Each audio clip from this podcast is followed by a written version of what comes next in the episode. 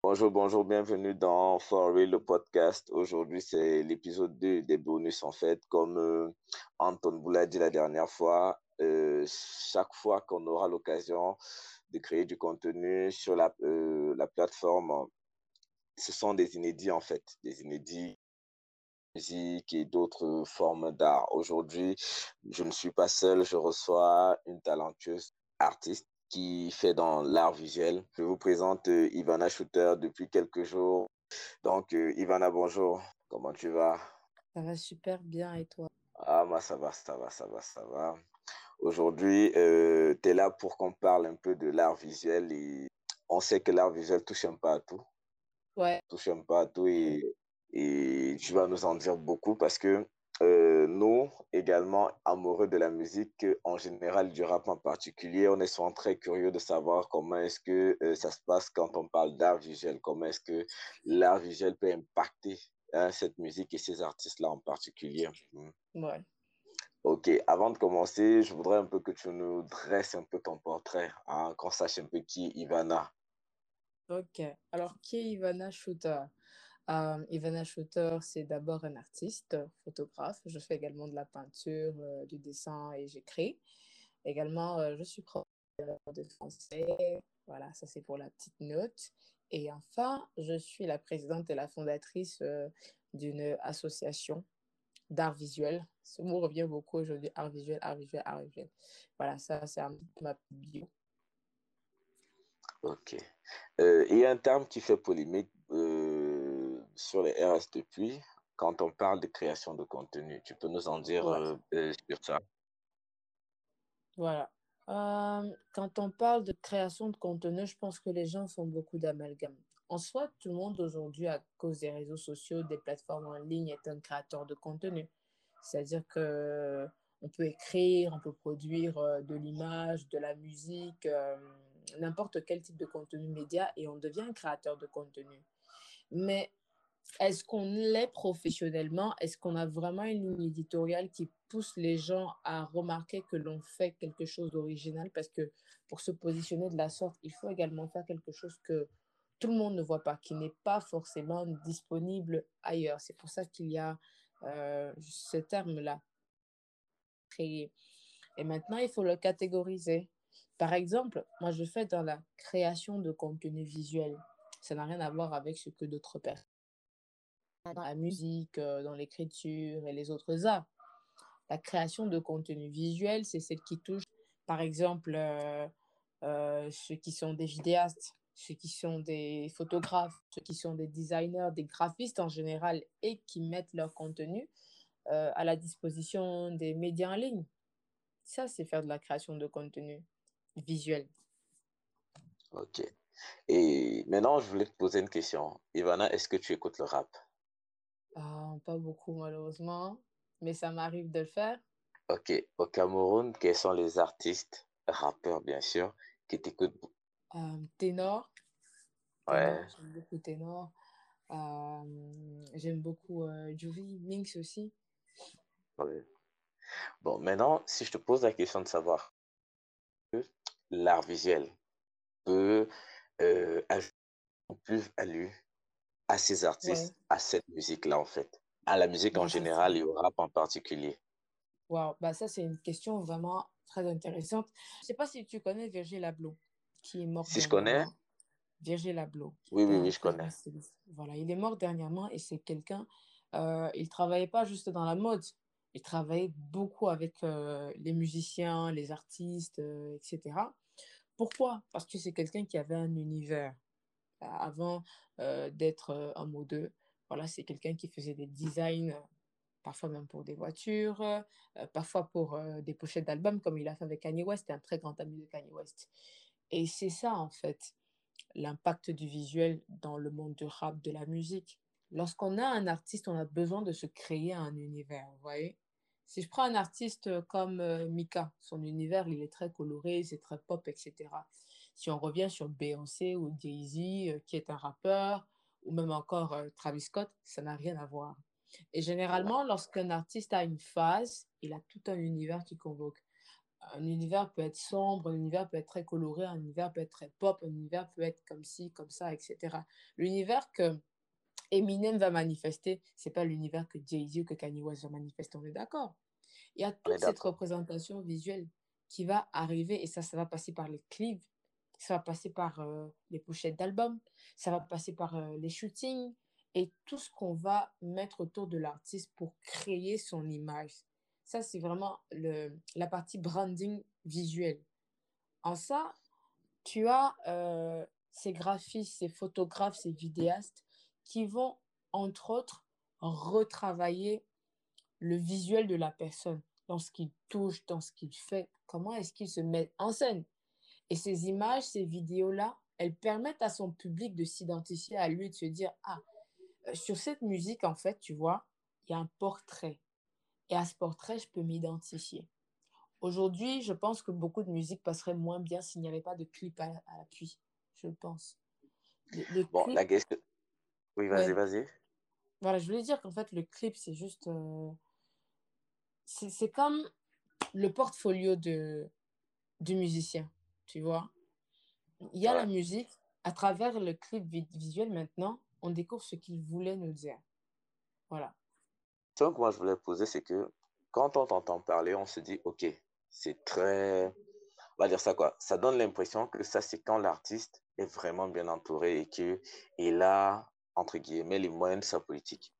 Maintenant, je veux savoir, pour un, artiste qui commence, qui veut créer, parce que, entre guillemets, quand on parle d'univers, il faudrait que les gars finissent par comprendre que c'est un peu ce qu'on dégage, en fait.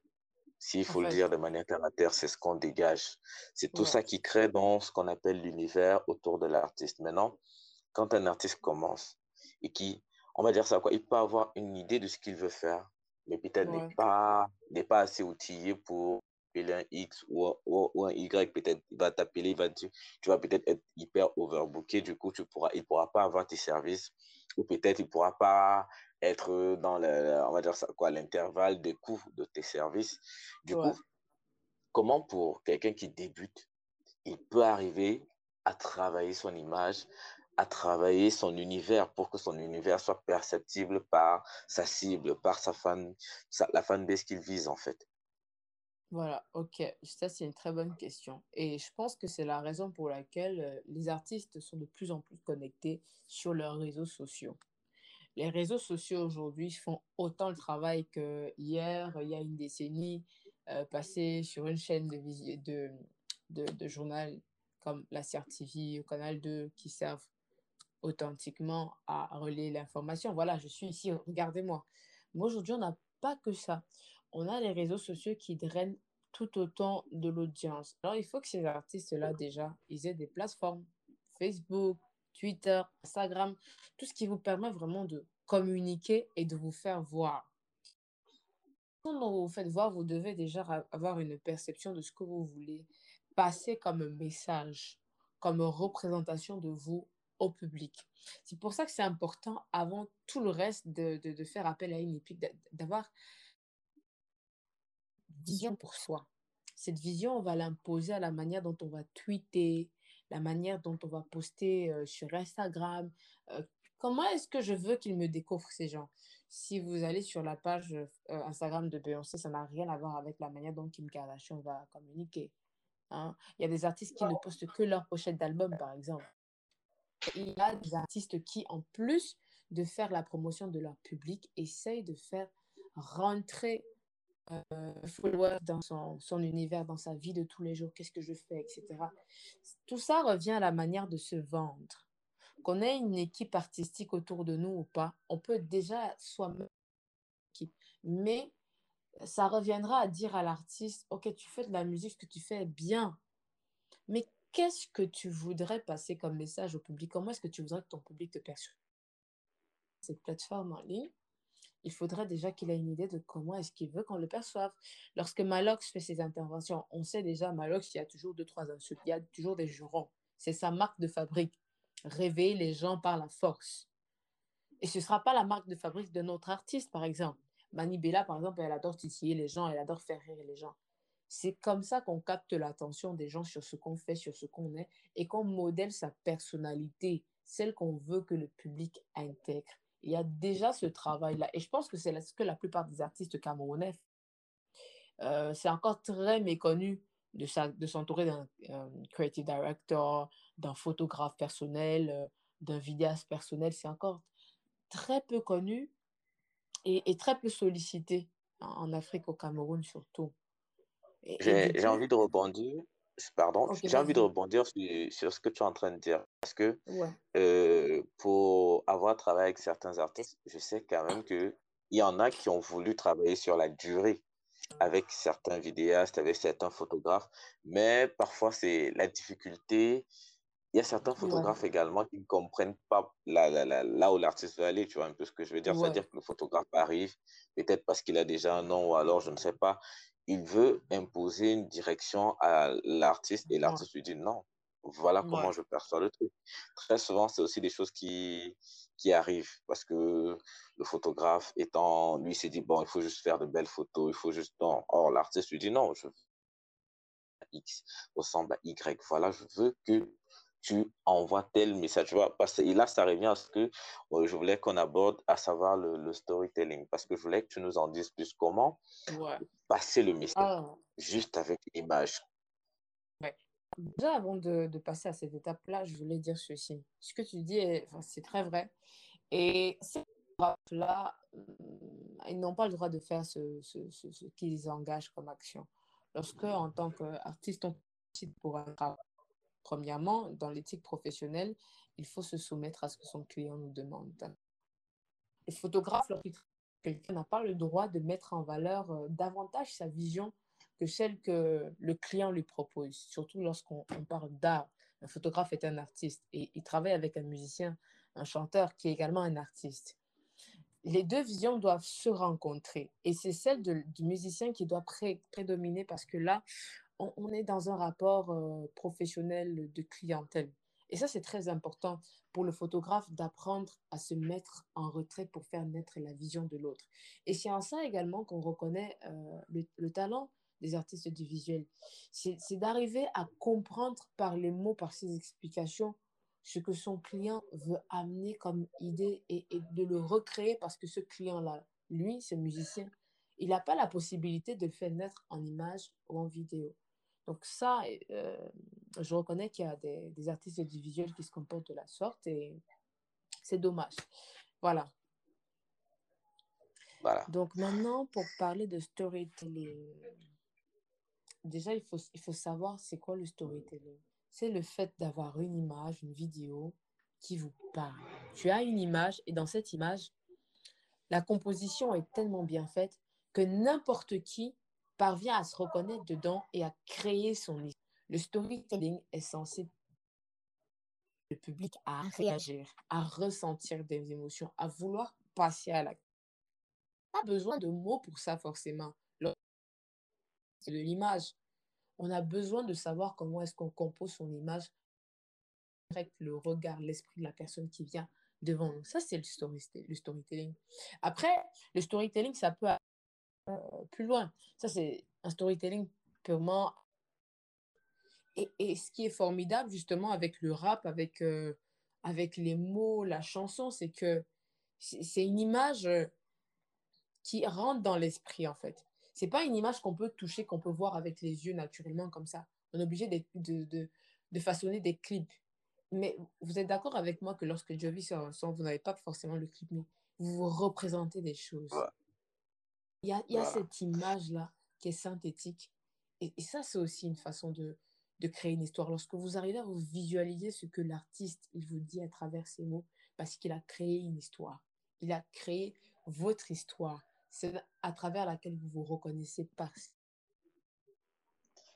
Et j'ai envie de poser une question, c'est genre, euh, est-ce que tu as déjà eu à travailler sur les pochettes d'albums ou de, de projet d'un artiste, euh, que ce soit de la musique en général ou du rap en particulier? Dis-moi, je veux savoir.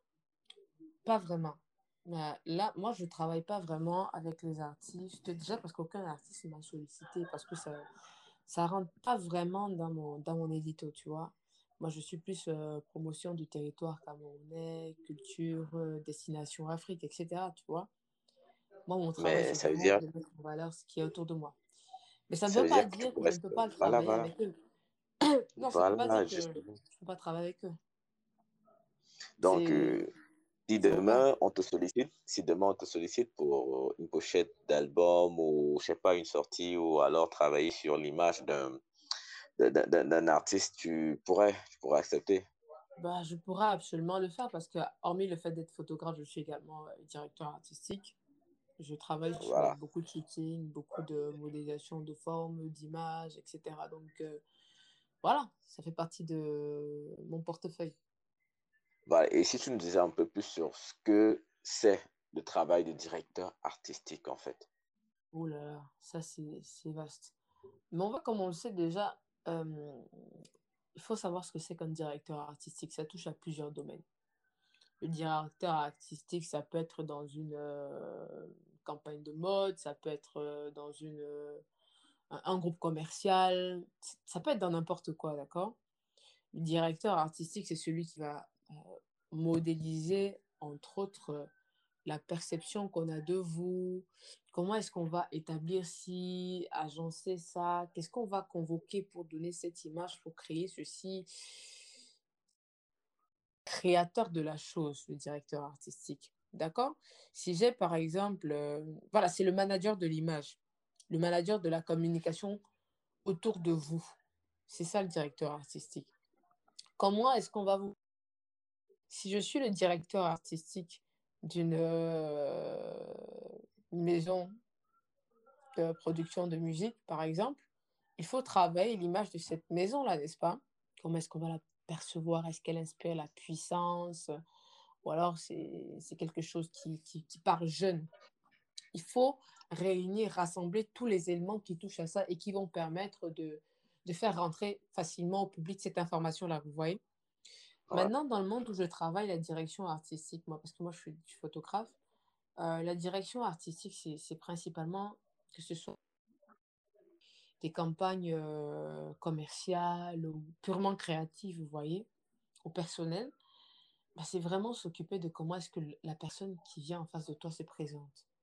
Si vous travaillez avec un modèle sur une publicité qui parle de, disons, l'eau, hmm, disons, vous voulez mettre en valeur une bouteille d'eau et vous avez un modèle.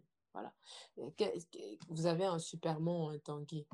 C'est toujours de l'eau potable, c'est de l'eau minérale.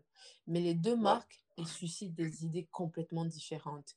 Et en fonction de ce charisme-là que chaque euh, marque a, on va essayer de transmettre ça au modèle. Superman, c'est- une eau que tout le monde consomme. C'est c'est l'eau du peuple, entre guillemets. Alors, il faut que le modèle soit habillé, soit euh, en train de poser dans un univers, dans un environnement qui va dans... Si on s'écarte de ça, on a un modèle, on a un environnement concret qui est trop high class, stylé, ça, ça veut dire que la marque est en train de changer de direction artistique, vous comprenez?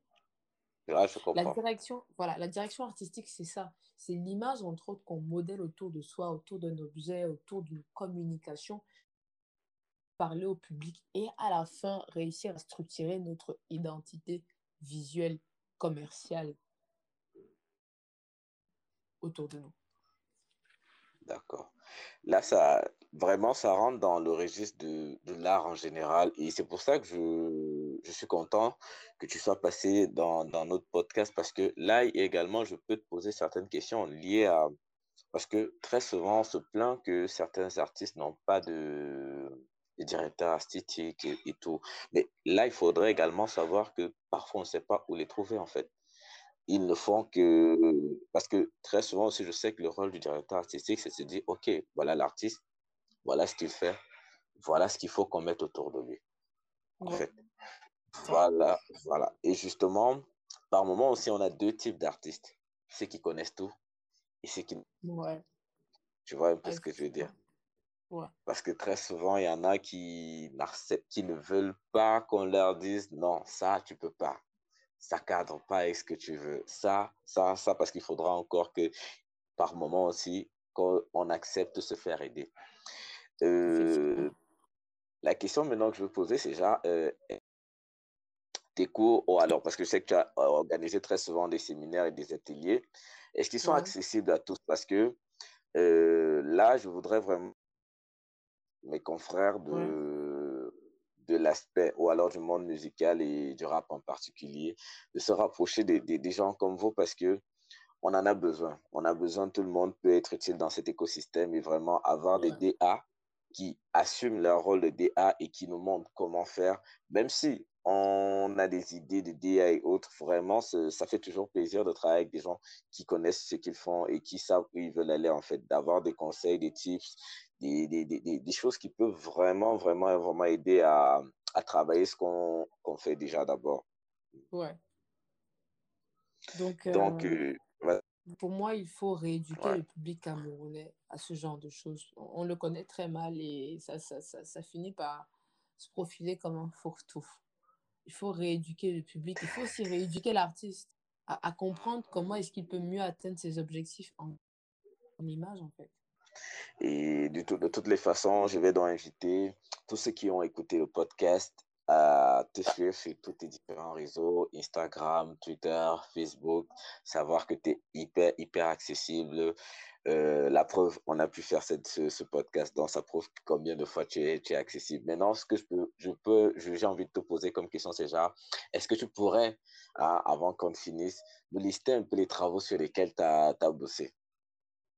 Bon, les travaux sur lesquels j'ai bossé depuis 2019, euh, j'ai participé à la campagne en ligne de Miss Cameroun. Quoi d'autre? J'ai travaillé avec euh, des magazines comme C'est comment?